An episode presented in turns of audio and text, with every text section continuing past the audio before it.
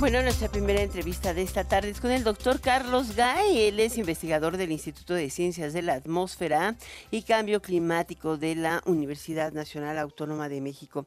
¿Qué tal, doctor? ¿Cómo está? Muy bien, gracias. Muy gracias.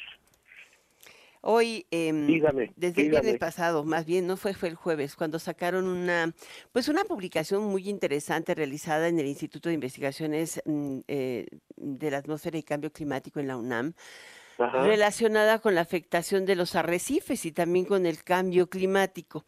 ¿Por qué no nos cuenta de esta investigación? Bueno, mire, en realidad estos los detalles me imagino que ya se los deben haber dado. Sí. Estos son estos son problemas que venimos observando ya desde hace mucho tiempo. Esto del blanqueamiento de los corales y esto se debe al calentamiento de las aguas marinas y básicamente esto pues la pregunta es por dónde se calientan o de qué se están calentando los océanos y la respuesta está pues en que están recibiendo más energía de alguna manera, eh, esta energía además es por radiación, eh, radiación seguramente en una longitud de onda que no podemos ver, pero que podemos sentir, que se llama radiación de onda larga eh, o calor, como calor. Esa radiación la puede sentir cualquier persona, por ejemplo, en estas noches que refresca bastante y tiene uno la suerte de pasar por una pared oscura, se da cuenta que por la tarde está uno más rico cerquita de la pared y es porque la pared está radiando la radiación que absorbió durante el día y la está radiando de forma en, en estas esto, longitudes de onda, pues que se manifiestan como calor. Lo que le está pasando al océano es que debido al calentamiento global, el océano está recibiendo más energía de la atmósfera y de hecho toda la energía que nosotros tenemos en la atmósfera y en el planeta básicamente toda la que nos pone a funcionar cosas proviene del sol. Y esta energía se transforma en energía de onda larga como dije y esta está calentando esta está calentando todo incluyendo los océanos. Es más los océanos se llevan el 90% casi del calentamiento posible esto quiere decir, bueno, pues que se están que se están que se están calentando. Y al calentarse los océanos, pues afecta la vida de de cualquier cosa que esté por ahí esto eh, pasándola, entre ellas los corales. Y entonces, pues los corales se afectan, se blanquean, pierden a los bichitos que les dan el color y pues es un problema porque pues en la cadena en la cadena, digamos, de producción de, materia, de materia viva, pues son muy importantes porque los peces se, viven por ahí, los peces alimentan otros peces, etcétera. Entonces, la existencia de los corales es muy importante en cuanto que son origen de muchas de estas esto bueno de, que se de que se mantenga la vida el blanqueamiento de esto significa eh, pues la pérdida, la pérdida de, la riqueza biológica, por ejemplo, de estos. Ahora, pero eh, yo le, perdone que le interrumpe. Eh, digo, finalmente hay una una posibilidad importante de que el planeta se caliente o la temperatura del planeta se caliente 1.2 grados Celsius. Y em, pero todo el mundo dice vamos a hacer algo y no se logra. O sea, este fue el año más caliente en la historia del mundo. Así es por lo menos de lo que llevamos récord, ¿no? O sea, desde, que podemos medir, ha sido el año más caliente, con los meses más calientes, la Europa con, los, con el verano más caliente, esto Norteamérica también, hemos tenido lluvias torrenciales, hemos tenido una sequía bárbara, en México todavía la estamos experimentando, o sea, el calentamiento global, en realidad ya estamos viviendo en él, no lo estamos, ya, ya no tenemos que esperar nada. De hecho, esto podríamos decir que desde hace 30, 40 años ya estábamos esto empezando a sentir los efectos del, calentamiento. Y esto lo que ocurre es que vuelve cualquier cualquier fenómeno de tipo, por ejemplo, hidrometeorológico lo va a volver más intenso, más energía en la atmósfera, más temperatura, más humedad, el ciclo hidrológico, o sea, quiere decir lluvias, esto, inundaciones, sequías, etcétera, se va a incrementar. De hecho, esto ya lo sabíamos desde hace un montón de años. El, el, el punto es cuánto tiempo nos ha tardado darnos cuenta de que esto estaba e iba a pasar. O sea, cuando se anunció realmente por ahí, hijo, hay, hay estudios de los ochentas o principios de los ochentas donde ya se anunciaba todo esto, pero era un poco como que no nos creemos las cosas hasta que nos pasan. Y cuando nos pasan, empieza a ser tarde, porque eso es lo que nos está ocurriendo ahora. Estamos muy preocupados con el 1.5 grados centígrados, que va a ser dificilísimo que podamos estabilizarnos ahí. Va a ser dificilísimo que nos podamos estabilizar en 2 grados. Nosotros ahora, esto, el 19 de noviembre o 17 de noviembre, ya no me, no me acuerdo exactamente el día, se rebasaron los 2 grados a nivel global, o sea, puntualmente, ¿no? Puntual. pum, un día en que todo el globo estaba más caliente que a principios de siglo.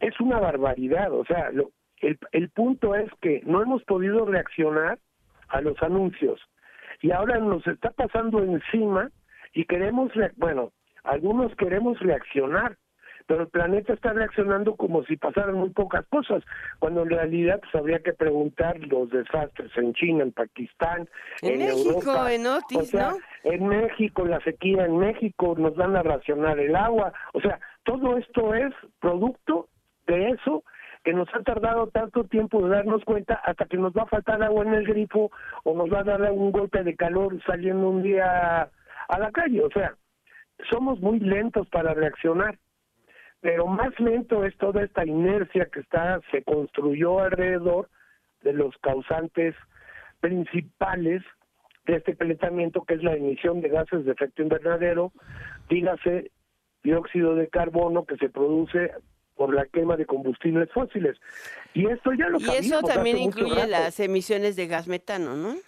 Así es, el metano es un gas que es mucho más poderoso que el dióxido de carbono como calentador, digamos, pero bueno, pues se produce bastante menos porque el, metano se produce esto pues en la minería se produce bueno también en la, combustión completa en la agricultura se produce un se produce un montón. Ese gas en realidad como que lo ven más fácil para reducir sus, sus emisiones como que está más esto y en, en México qué les eh, ustedes han analizado la estrategia nacional de cambio climático Mire, en realidad la teníamos muy clara hace unos años, ahora no sabemos muy bien por, por dónde va la cosa. Esto lo digo yo como un investigador de la UNAM que trata de mantenerse enterado, ¿no? Antes me enteraba más fácil, ahora no sé. No sé exactamente, por ejemplo, cuál va a ser la posición de México en la COP28. La verdad que yo creo que sí va a llevar algunas cosas de las que no nos enteramos esto el público en general no se entera y tampoco nos enteramos los los que nos dedicamos a estudiar el problema porque pues nunca está demasiado claro qué es lo que va a pasar. Lo que sabemos lo que sí sabemos es que contrario a lo que uno esperaría, digamos, estando preocupado por las emisiones de gas de efecto invernadero, estamos tratando de inaugurar una refinería que no se puede inaugurar o ya se inauguró pero siguen las mismas. O sea estas son como contradicciones no esto me gusta no me gusta el picante pero me harto de chile no entonces esto pues es un poco lo que nos está lo que nos está pasando. México tenía unos estos que se llaman NDCs no y pues eran bastante magritos no pero pues algo era algo, ¿no? Ahora no sé si van a reforzar los NDCs. A lo mejor pues se reforzaron la reunión de la, la, COP27 porque justamente eso hizo Marcelo Ebrard. Eh, es cuando se anuncia un plan ligeramente más agresivo para alcanzar las metas nacionales, pero hoy por hoy, este, pues jalado de la mano de ya sabemos quién, ¿no? En realidad, por ejemplo, del anuncio de esa gran ¿cómo se diría? Planta solar que van a poner en Sonora de, muchos kilómetros cuadrados de colectores solares fotovoltaicos, pues esto, pues yo creo que nos casi nos lo regalaron o nos lo pusieron ahí, ¿no? Es como quien llega al cumpleaños de uno y le traen el pastel, ¿no? Entonces, esto, Qué buena manera de comparar. ¿eh? ¿No? Sí. Oiga. yo ahí no entiendo muy bien. Doctor Pérez, doctor no Pérez. No, Gal, no, ya sé. Doctor Carlos Gay, ya lo estaba yo confundiendo. Sí. además buen amigo. Doctor Carlos Gay, una pregunta adicional. ¿Tiene usted razón en decir que no sabemos ni siquiera quién participa? Sabemos que va la Secretaría de Relaciones Exteriores. Emitieron un magro comunicado el 20 de noviembre diciendo que México va a estar representado ahí. Em, van dos funcionarios menores de la Secretaría de, bueno, no, el, director de Relaciones Exteriores y algo así. ¿Tendrá que irse Marnat? Pero van pues, dos Bueno, usted me dirá, fíjese cuán bien enterados estamos nosotros. Usted está enterada por obligación y yo tendría que estar enterado leyendo lo que pasa, y ni uno ni otro, ¿no? Pero el tema aquí es, es ese, es ¿Cómo lograr tener una verdadera estrategia nacional de combate al cambio climático? O sea, hoy veía en el periférico, en la mañana, eh, bloquearon el acceso al periférico de algunas de las colonias populares de la zona de Naucalpan. Y la razón es porque dicen que les, em, les empezaron a reducir el agua en las colonias populares, pero en realidad no se han enterado que les nos redujeron el agua a todo el Valle de México porque ya se agotó. Y esa parte, esa realidad que todos vemos y que oímos, pero que pensamos que no nos alcanza, ya nos llegó. ¿Cómo lograr hacer ese cambio, doctor? Pues mire, lo tenemos que, ahora lo tenemos que hacer por fuera de lo, de lo oficial. Ahí, por, los periodistas, por ejemplo, los periodistas y medios de difusión tienen una hora, Ahora sí lo diría yo como que tienen una obligación moral de empezar a difundir estas cosas, ¿no? La otra cosa es que los candidatos, por ejemplo, los candidatos que estamos viendo, precandidatos o pre-precandidatos, los que no tengan agenda ambiental, pues no deben estar esto como candidatos, porque el mundo va a depender de que se tomen en serio acciones que tienen que ver con la reducción de emisiones de gases de efecto invernadero. Mire, México emite muy poquito en comparación con 15 otros países. O sea, con esto digo que México es como el decimoquinto emisor global. Tiene uno punto y pico de las emisiones globales, 1.2, 1.4 de las emisiones globales, lo cual pues es muy poquito, digamos, es poquito. Pero con ese poquito, esto está emitiendo más que 185 otros países, pues ¿no? Entonces tiene una obligación moral de hacerlo. Aquí el problema es que la, bueno, la ciudadanía se tiene que movilizar y como les digo, esta responsabilidad moral por parte de los comunicadores y comunicólogos, pues que tendrían que estar tratando de esto, enterarse cómo van las cosas. Mire. Pues van, van, están ahí, pero pues no parece que, digo, hoy la posición de México ha sido dada a conocer y dice, bueno, México contribuye solo con alrededor del 1.3% de las emisiones de gas efecto sí, pero eso, no, pero eso no lo exonera, ¿se da cuenta? Exacto, pero eso es lo que dice la posición oficial. Bueno, pues es que en, cierto sentido siempre lo han dicho. Pues por eso lo estoy buscando a usted para que me, lo explique, porque esto no me parece muy justo. No, claro que no es justo y eso es lo que le estoy diciendo a usted. O sea, no es para nada justo cuando hay más de 100 países que están más esto que van a ser más afectados por nosotros, porque además nuestra economía es la decimoquinta, o sea, es un país en desarrollo, pero no somos tan pobres. Tampoco tenemos lo que tienen los países más ricos. Esos lo que no tienen es otra cosa, digamos, porque están emitiendo muchísimo. China, Estados Unidos y ¿Qué esperaría usted al final, ya para, para concluir, qué esperaría? ¿Que México pusiera una, un compromiso no frente a la COP, sino frente a los mexicanos? Bueno, México necesita poner un compromiso frente a los mexicanos y ponerlo también frente a la COP, porque el ejemplo es muy buena palanca para que los otros actúen. Cuando los países es como cuando alguien que es más pobre que nosotros da limosna a alguien que es todavía más pobre que él. Bueno, pues la verdad de las cosas es que habría que aprenderles, ¿no? Y, y esto y este es el digamos el valor de lo que sería un esfuerzo importante por parte de México y decir, miren, Así como estamos, estamos haciendo un importante, es un esfuerzo tan importante o mayor que el que ustedes, países mucho más ricos que nosotros, están haciendo. Y eso por lo menos los pone en evidencia. Es que el punto es esto, que nadie se siente avergonzado de lo que está pasando. Están jineteando el dinero para eh, esto de pérdidas. Eh, Esperadas. Los, Eso, pérdidas, los and ¿no? Pérdidas y, y daños.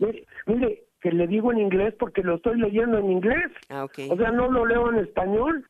me encantaría leer algo en español de lo que está pasando en la COP que no sea, bueno, aquí no le digo nada porque tiene mucho mérito usted, pero la verdad es que esto eh, tendría que salir de alguien que no sea el doctor Guy que se está enterando leyendo esto lo que sacan los los boletines por ejemplo de NBA que se se llama del International Institute for Sustainable Development, si quieren. O también por ahí hay un... Pues sí, pero lo importante es que lo tuviéramos en México, como usted dice, y hay que poner el dedo en el renglón y hacerlo permanentemente, no solo cuando hay COP.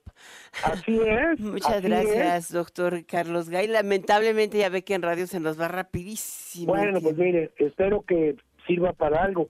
Podríamos ser más específicos la próxima vez en términos de que la COP hay un chorro de bla bla bla, como decía Greta Thunberg, ¿no? Ya está ella, la cambiaron. Y, pues sí, y vamos a ver si en realidad pasa algo, si le ponen cientos de miles de millones de dólares a todos los fondos que supuestamente tendrían que estar con 100 mil millones de dólares el fondo este verde, esto muchos más cientos de millones de dólares el fondo que se está creando para lo de pérdidas y daños, esto que en realidad digan que sí van a llegar a cero emisiones para el 2050. Pues si sale esto de la COP, pues es un avance, pero falta que si no, pues va a ser un avance microscópico como ha venido ocurriendo. Muchas gracias, doctor Carlos Gay, investigador del ah, Instituto ah. de Ciencias de la Atmósfera y Cambio Climático de la UNAM. Ándele pues. Hasta pronto. Hasta luego.